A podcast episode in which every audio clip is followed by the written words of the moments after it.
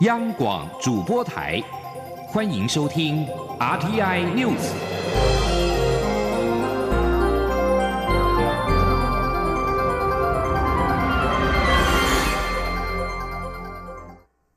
各位好，我是主播王玉伟，欢迎收听这节央广主播台提供给您的 RTI News。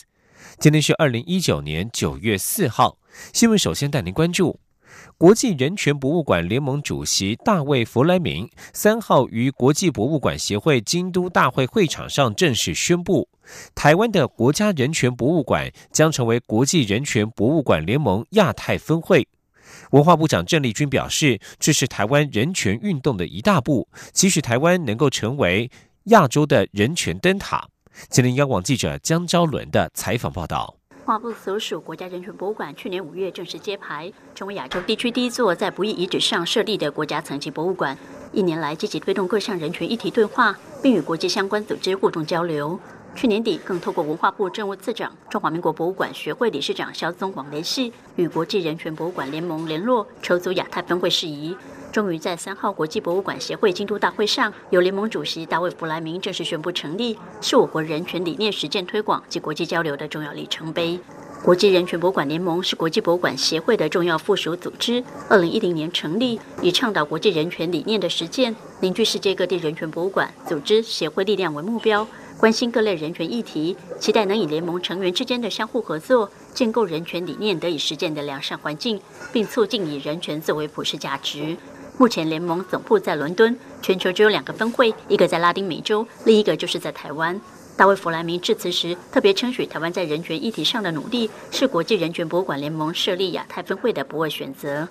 国家人权博物馆馆长陈俊宏在分会成立记者会上表示。国家人权博物馆未来将在亚太分会之下搭建对话平台，除了以台湾人权奋斗历史经验为出发，集结亚太地区人权博物馆相关社群的力量，一同面对亚太地区同样曾饱受各种人权遭受破坏的过往历史，将负面的文化资产转为当代的民主及人权资产，追求宽容与和解。未来更加邀请各国共同关注世界各地，特别是亚太地区险峻的人权处境，建构以人权为核心的博物馆价值及人权文化路径，推动当代人权的实践。陈俊宏说。我们希望啊，未来能够串联亚洲地区的人权博物馆、纪念馆，甚至是许多的这一些过去的人权受难地啊，我们串起一个以国际人权为主的啊的亚洲的文化路径。我也希望啊，我们的亚太峰会能够扮演起一个重要的一个平台啊，邀请所有各位啊加入我们的行列，共同为打造一个人权正义的社会一起努力。文化部长郑丽君对于国家人权博物馆能成为国际人权博物馆联盟亚太分会也表示肯定，认为这是台湾人权运动的一大步，期许台湾能够成为亚洲的人权灯塔。中国电台记者张昭伦报道。继续以来关心香港的人权，香港众志秘书长黄之锋三号晚间到台中出席《香港怎么了？台湾怎么办？》对谈活动。他受访时表示，希望可以有全台总动员来支持香港的民主，希望不只是台湾，还有获得世界各地的支持。黄之锋三号与立法会议员朱凯迪、学联前副秘书长曾敖辉访问台湾，已经先陆续拜访了时代力量立院党团以及民进党中央党部。黄之锋在昨晚的座谈会当中指出，香港有台湾支持，将带给中国北京政府更大压力。他们的抗争活动也会持续到十月一号，主因是受到中美贸易战的影响，其次是台湾总统大选也形成压力。若是没有明年初的台湾大选，或许北京对香港的压迫会更严重。朱凯迪表示，如果有百万台湾人站到凯道上，会比百万美国人站出来更有用。中国会因此去思考如何对待香港，而对于台湾声援香港的活动如何进行，民进党副秘书长林非凡表示，这件事情由民间来发起，会比执政党更为适合。民进党会持续关注与关切，期待更多台湾朋友去声援或是支持香港。另外，黄之锋日前曾经提出，希望台湾可以修订难民法，以协助遭迫害的港人。陆委会三号晚间表示，对于处理台港交流以及港人来台等事务，已经有港澳条例以及其相关许可办法等相关的规范机制。政府也会依法规妥适处理，必要时基于人道考量，会提供在台港人必要的协助，不会坐视不理。行政院长苏贞昌表示，台湾对于香港的关心和世界各国一样，台湾会依照现有的法律机制做最好的运用。前天记者陈林信宏的采访报道。台湾早在二零零五年就由内政部提出难民法草案送交立法院，隔年草案再将庇护对象扩大纳入中国大陆地区的民众。原本定名为政治庇护法草案后更名为难民法，且是优先推动的立法项目。二零零八年政党轮替后，二零零九年立法院通过两国际人权公约施行法，行政院重新将难民法草案送入立法院，并排除中国籍寻求庇护者适用。中国籍寻求庇护者需回到《两岸人民关系条例》。二零一三年二月，国家人权报告第一次的国际审查，国际审查委员根据两公约发表言论，认为台湾现行法律并没有明定不遣返原则，建议台湾尽速完成难民法立法。二零一六年七月十四号，立法院内政和外交国防委员会完成难民法草案初审，但该草案至今未再排入议程进行二三。单独。由于香港反送中运动持续，香港众志秘书长黄之锋呼吁台湾应该尽速完成难民法三读。不过，行政院长苏贞昌三号重申，台湾现有的法律机制已经相当完备。苏贞昌说：“我们台湾相关的法律机制都依照目前运作完备自如，对香港的关心，我们都已经就像全世界各国。”在关心香港的情形一样，所以我们会依据现有的机制，最好的应做最好的应用。行政院无意将难民法列为向会期优先审查法案，外界也质疑民进党是否只是想借香港反送中拉台选情。对此，苏贞昌也表示，追求自由民主是基本人权，香港人民向中国所要求的，只是希望中国能兑现一国两制五十年不变的承诺。他强调，看到香港民众追求自由民主，台湾也很关心，但台湾和香港以及澳门已经有相关的法令可以互动。往来且运作完善。中央广播电台记者陈林信宏报道。将焦点转到立法院，第九届立法院最后一个会期正式展开。朝野党团三号协商新会期开议日，虽然时代力量希望开议日能够越早越好，但由于十三号遇上中秋连假，立委恐有许多地方行程，最后敲定九月十七号星期二开议。当天进行行政院长苏贞昌施政报告及总质询。前天记者郑林的采访报道。立法院长苏家全三号邀集朝野党团，针对立法院第九届第八会期开议日进行协商。时代力量党团盼尽早开议，建议定九月十号为开议日。不过，民进党团、国民党团与亲民党团都认为，若是十号开议，两天后就是中秋连假，行政作业不便，许多同仁也可能有地方行程，希望九月十七号再开议。最后开议日敲定为九月十七号，不过实力党团不对日期背书。苏家全说。说我们九月十七号开议，那原则上我们就这一天开议了哦。但是时代力量当然可以不背书，那我们就是大家有一个默契，就是十七号开议，大家不要有哦，但没有背书表示说支持啦，就是说。啊，时代力量是提议九月十号开。这样讲啊，不支持，但我也不会去背歌了。好了，好了，好，那就这样子了哈，好不好？好，那我们原则上这立场很清楚了哈，就九月十七号了哦。超越党团决议，九月十七号邀请行政院长苏贞昌率部会首长进行施政报告及总质询。九月二十号与二十四号上午，则邀请行政院长、主计长、财政部长列席报告一百零九年度中央政府总预算案编制经过，并被质询。另外，时代力量党团在协商中提出一项声明，关于近日香港反送中事件越演越烈，除了呼吁港府不要动用背离现金自由人权保障原则的紧急情况规则。条例外，也要求行政院及陆委会在港澳条例修正通过前，依据港澳条例第十八条制定施行细则，将援助机制明确制度化。不过，由于朝野党团对于声明中涉及修法有不同意见，苏家全最后请各党团将实力的声明带回研究，也可思考请行政部门针对相关建议进行讨论。央广记者郑玲采访报道。带您持续关注台湾的外交情势。针对媒体引述所罗门群岛国会议员说，该国很有可能改变与台湾的邦交关系的相关报道，外交部亚太司副司长张君宇在三号表示，目前在消息面有许多说法，但台所关系应回归基本面来看待，就是所国政要、国会以及人民多数都支持台湾。他并且强调，我方认为台所关系是朝向正面发展。前天记者王兆坤的采访报道。亚太司副司长张君宇表示，台所建交三十六年以来，除各项合作计划持续进行，我方也结识所国各界很多好友。这些好友们包括政坛精英以及广大的所罗门民众。所罗门群岛派出跨党派小组访问北京，后续将提出有关台所关系的评估报告。张君宇指出，这份内容尚未明朗的报告，确实已在部分媒体上引起一些说法。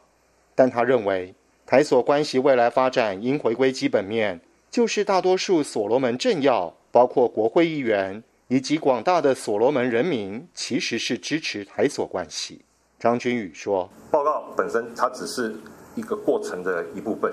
当我们看到最近这一阵子的一些发展的时候，那我相信我们对台所的关系和邦谊。”我就觉得是朝着一个正面的一个方向发展。至于说后续它要怎么样的报告本身要怎么样的演变，或者会有什么后续的动作，当然还有待事实的发展才能够才能够进一步的有一个清晰的面貌。关于那一份跨党派小组的评估报告，张君宇指出，此报告属于所国内部程序的一部分，并不是唯一。也不是最终的决策参考依据。张君玉也一再强调，媒体虽然会有一些报道，可是不管消息面的变化为何，台湾与所罗门关系的基本面，无论是在国会或者是在社会大众层面，支持度其实都是占多数。此外，张君宇表示，我方将配合所国需求，尽快筹组考察团前往当地了解与沟通新的合作计划。相信台所之间互利共荣的关系，最符合所罗门群岛的长期国家利益。中央广播电台记者王兆坤台北采访报道。继续关注国际形势，英国下议院议长贝尔考同意就阻止无协议脱欧法案进行紧急辩论。率先发言的保守党议员莱特温表示，英国国会议员三号面对阻止无协议脱欧的最后一次机会。国会议员将在辩论结束之后，就是否在四号掌控国会议事进行表决。如果表决通过，将会尝试表决一群跨党派议员所提出的阻止无协议脱欧法案。法案当中要求，英国首相强生若无法及时与欧盟达成分手条件，必须将脱欧时程延后到明年的一月三十一号。强生扬言，如果他的政府在这项法案的表决失败，他将提前举行国会大选。工党党魁科宾希望同党议员能够投票支持十月十四号提前大选的提案，但是必须附带必要的机制，确保英国能够延后脱欧。美国国务卿蓬佩奥在这两天访问了欧洲的布鲁塞尔，他不见现任欧盟在位者，直接与下一任领导人对话，引发外界讨论，显示美欧经历一系列的分歧之后，有意重新设定双方的关系。根据美国驻欧盟大使馆公布的讯息，蓬佩奥二号抵达布鲁塞尔之后，随后会见了即将在十一号、十一月一号出任欧盟执委会主席的范德赖恩，双方讨论未来跨大西洋在经济和安全问题上的合作。蓬佩奥三号则是马不停蹄与另外与北约秘书长史托滕伯格以及欧洲议会议长萨索里会面。此外，也与将在十二月一号接下欧洲理事会主席的现任比利时总理米歇尔等人会面。蓬佩奥不与现任欧盟领导人会面，直接找下一任领导人对话，被视为疏离现任者。不过，美国驻欧盟大使桑德兰对此否认。他接受访问时表示，蓬佩奥是要重新设定美方与欧盟的关系。范德赖恩是前德国国防部长，他在二零一七年曾经对美国总统川普发表措辞严厉的谈话，并且提醒美国进行双边协商时不能踩在伙伴的头上。他未来会如何处理欧美关系备受关注。这里是中央广播电台。是阳光，像台湾之光穿透世界之窗；是阳光，像神鹰翅膀环绕地球飞翔。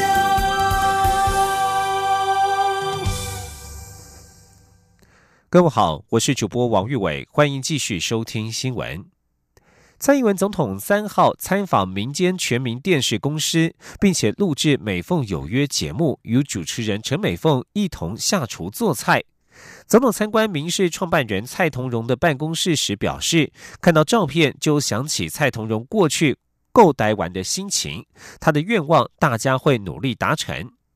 总统府发言人林鹤明表示，总统除了参与录制《美凤有约》节目，与主持人陈美凤一同下厨做菜之外，也探视八点档连续剧《大时代》的节目拍摄现场，在制作人王佩华的介绍之下，见证剧中演员精湛活泼的演出。另外，蔡总统也前往民间民事新闻部参观工作环境。由于民视长期制播台语新闻节目，总统关心台语主播在制播新闻上的情况，并且对于民视长期关心本土并且用心制播新闻内容表示肯定。谈到蔡同荣，蔡总统表示，过去在民进党中常会每个礼拜都会看到他，很习惯每个礼拜一定会见面。如今看到相关的照片，就想起蔡同荣过去顾台湾的心情，大家都深刻体验。蔡同荣留下的愿望，大家会继续努力达成。继续关注选战焦点，国民党主席吴敦义三号与国民党总统提名人韩国瑜同台造势，并且拥抱，用行动挺韩。两人同声批评民进党执政经济不佳及两岸僵局，呼吁支持让国民党明年重返执政，立委席次过半。胜选二零二零团结相挺大会三号晚间在高雄市劳工局礼堂举行。吴敦义一上台，就有支持者高喊“主席硬起来”，回应民众的喊话。他再提和高雄市的渊源，呼吁大家支持高雄人最接近总统职务的机会，全力挺韩，力拼立委席次过半。而面对国民党内换鱼的传闻不断，吴敦义稍早表示，他百分之百不会换鱼。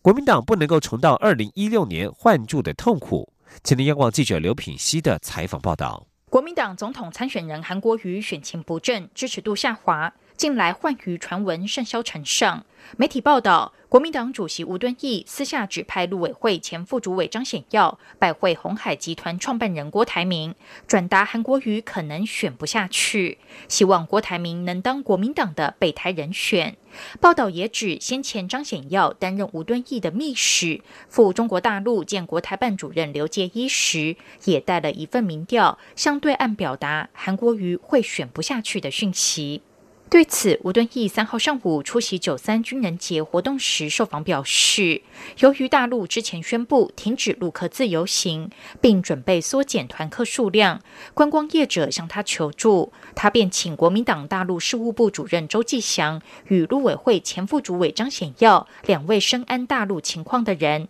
前往大陆与国台办主任刘杰一沟通，绝无如报道所说，将台湾的选举民调拿给国台办，这令人匪夷所。所思，吴敦义也否认私下指派张显耀与郭台铭沟通。他强调，党中央都是由副主席郝龙斌与郭台铭见面，他怎么可能会找不具党职的张显耀代表沟通？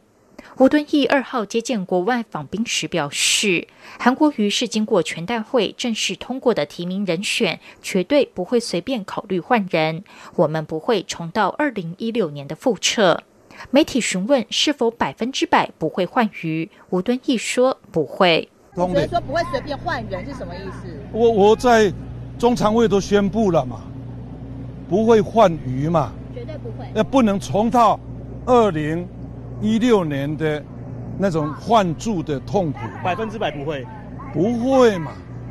至于是否会对相关报道提告，吴敦义说。如果是恶意妨害国民党的名誉与信任感，当然会提告。有人乱讲话，不提告怎么行？副主席郝龙斌受访时则表示。他在八月十五号与郭台铭会面时，郭台铭表示不排斥跟吴敦义见面，他们目前仍在持续联系，希望郭吴两人能够见面。他并表示没有听过备胎计划，国民党已经正式提名韩国瑜，所以不可能有备胎计划。央广记者刘聘熙在台北的采访报道。而红海集团创办人郭台铭三号则是南下嘉义，一早先参加铁路警察李承汉入寺忠烈祠的仪式，接着拜会无党籍的嘉义市议会副议长苏泽峰，就嘉义的产业发展交换意见。郭台铭表示，台湾应该打破意识形态，政治要替经济服务，任何政党或政府不能把经济搞好，都应该换人做。郭台铭前往嘉义市议会拜会时，有多位市议员和里长出席，其中也可见到国民党籍的市议员。另外，之前传出郭台铭有意邀请高雄医学大学附设医院院长侯明峰担任副手，但是侯明峰已经婉拒。对此，永林基金会副执行长蔡庆瑜三号表示，现在没有办法和侯明峰合作，希望未来还有机会。他表示，如果郭台铭要参选的话，副手确实是要赶快处理的事情，近期内会赶快思考相关问题。前天记者王维婷的采访报道。有媒体报道指出，红海集团创办人郭台铭有意找新北市长侯友谊的二哥，也就是高雄医学大学附设医院院长侯明峰担任副手。郭振营也称赞侯明峰是优秀人才，表示郭台铭有空会亲自争取支持。不过，侯明峰表示，持续做好医疗工作，照顾好病患是最重要的工作。对于侯明峰婉拒，永林基金会副执行长蔡庆瑜三号受访时表示，郭台铭如果要参选副手，的确是要处理的问题，所以近期内也会赶快思考这个问题。蔡庆瑜说：“其实副手一直是我们如果要参选的话，的确是我们必须要。”赶快去处理的事情。那这部分我们也非常谢谢侯院长。那呃，虽然说现在没有办法合作啦，未来可能还会有机会继续合作，但这部分我们的确还是会在近期之内赶快去思考。郭台铭三号南下嘉义市拜访地方人士，先与嘉义市长黄敏惠同框合照，接着又拜会嘉义市副议长苏明峰。媒体询问郭台铭此行是否来拔庄，蔡庆瑜说：“郭台铭钦佩铁路警察李承汉的英勇行为，所以一定要参加入寺忠烈祠的仪式。加上初选时嘉义很多朋友都尽力帮忙，所以再来嘉义和好朋友聊聊天，听听地方的声音，并不。”不是要在政治上和任何人较劲。媒体报道，亲民党主席宋楚瑜愿意提供亲民党的政党推荐名额给郭台铭。蔡清瑜表示，亲民党是拥有民意支持度的优质政党，欢迎有相同理念的好朋友一起打拼。而针对国民党主席吴敦义指郭台铭已经参加过初选，如果又在参选总统，社会观感不佳。蔡庆瑜回应无法评论还没有发生的事情，也谈不上党纪处分的问题。另外，媒体民调指出，郭台铭和台北市长柯文哲结盟的民调落后蔡英文总统两个百分点。蔡清瑜表示，民调起起伏伏都会列为参考，但是做决定要谨慎务实，这并不是拖延。他表示，说出 “Yes I do” 后面代表的是承担责任，所以要好好思考，会在十七号之前给外界答案。中央广播电台记者王威婷采访报道。至于关注的是医药消息，卫生福利部疾病管制署三号表示，今年夏季流感的流行期确实比较久，又适逢开学期间，相关的疫情将会再延烧一个月，提醒学校与家长有要注意个人的健康防护。今天记者肖兆平的采访报道。才刚开学，高雄市就有小学出现流感群聚感染疫情。不过，卫生福利部疾病管制署三号提醒民众，虽然要注意防疫，但不用过度担忧。疾管署副署长罗义军指出，高雄市国小的流感群聚案件，感染的师生就医后并没有出现重症，且目前校方已经采取停班停课，相信疫情很快就能控制。他说：“目前这个大概有七十多位师生哈有流感的症状，那经过就医之后呢，没有重症，也没有需要住院的一个情形哦。那呃，因为班级已经采取这些停班停课的动作之后，应该疫情是可以控制得住。”不过，罗义军也坦言，今年夏季流感流行期确实比较久，尤其最近适逢开学，预期疫情还会持续一个月。他说：“今年的夏季流感流行的比较久哦，一直到八月底暑假结束，事实上都还有七万多的单周的就诊人次，这个都比去年来的多了大概四成到五成。那在开学之后，预期这个情形还会持续可能一个月左右哈。”罗伊军表示，由于夏季流感流行期时间拉长，所以近期出现养护机构、大学、幼儿园等都有零星流感群聚感染事件。因此，机关署特别请家长及学校要注意健康防护。中央广播电台记者肖兆平采访报道。插播最新的国际消息。由于二十一名英国保守党议员倒戈，英国国会在三号是以三百二十八对三百零一票通过，在四号掌控国会议事，并且在四号将表决一群由跨党派议员提出的阻止无协议脱欧法案。这项法案要求英国首相强生，如果无法及时与欧盟达成分手条件，必先将必须将脱欧时程延后到明年的一月三十一号。强生稍早扬言，如果他的政府在这项法案的表决失败，他将会提前举行国会大选。据关注的是意大利政坛，意大利反体制政党五星运动的支持者三号支持与中间偏左的民主党共组执政联盟，为新政府在未来几天就职铺路。五星运动党党魁迪马尤向记者表示，线上投票结果显示。七百分之七十九点三的五星运动支持者力挺与民主党合组政府，只有百分之二十点七反对。这意味着意大利总理孔蒂现在可以完成新政府的组阁工作，并且将内阁阁员建议名单提交给总统马达雷拉。接着，孔蒂必须赢得国会两院的信任投票。五星运动在十年前因为反对民主党而成立，但是上个月与极右翼联盟党共组的执政联盟瓦解之后，同意与昔日的政敌共组新政府，以避免提前举行国会选举。意大利的负债占经济产出的比重位居欧盟第二，两党协议呼吁欧盟更有弹性，以克服现有过度僵化的预算规定。继续要关注的是体育消息。二零一九世界杯篮球赛一组的预赛，三号美国与土耳其之战，双方拼到延长赛决胜负。土耳其比赛尾声错失了四次的罚球机会，遭美国反快攻要到犯规，两罚俱中逆转成功。中场是由美国以九十三比九十二惊险胜出。美国队有六人得分达到两位数，以密道顿拿下十五分最高。土耳其也有五人得分突破十分，以上一季效力于密尔瓦基公路队的伊利亚索瓦二十三分最高。英文小说界大奖英国曼布克奖在三号公布了决选名单，共有六人入围，其中包括了前得主加拿大作家玛格丽特·艾特伍以及英国印度作家鲁西迪。得奖人将在十月揭晓。玛格丽特·艾特伍凭借即将问世的小说《证据》入围，而此书是《使女的故事》续集，广受期待。而另外一名前曼布克的奖得主鲁西迪，则是凭借着刚在上个月底出版的小说《吉科德》获得提名。一九八一年，他以《午夜之子》一书获奖。吉科德有两条互为表里、相互交错的故事线，是一部悲喜剧后设小说，灵感来源是文学经典《堂吉诃德》。以上新闻由王玉伟编辑播报。以上相关的新闻内容，欢迎上央广网站点选收听。我们的网址是 triple w 到 r t i 打 o r g 打 t w。这里是中央广播电台台湾之音。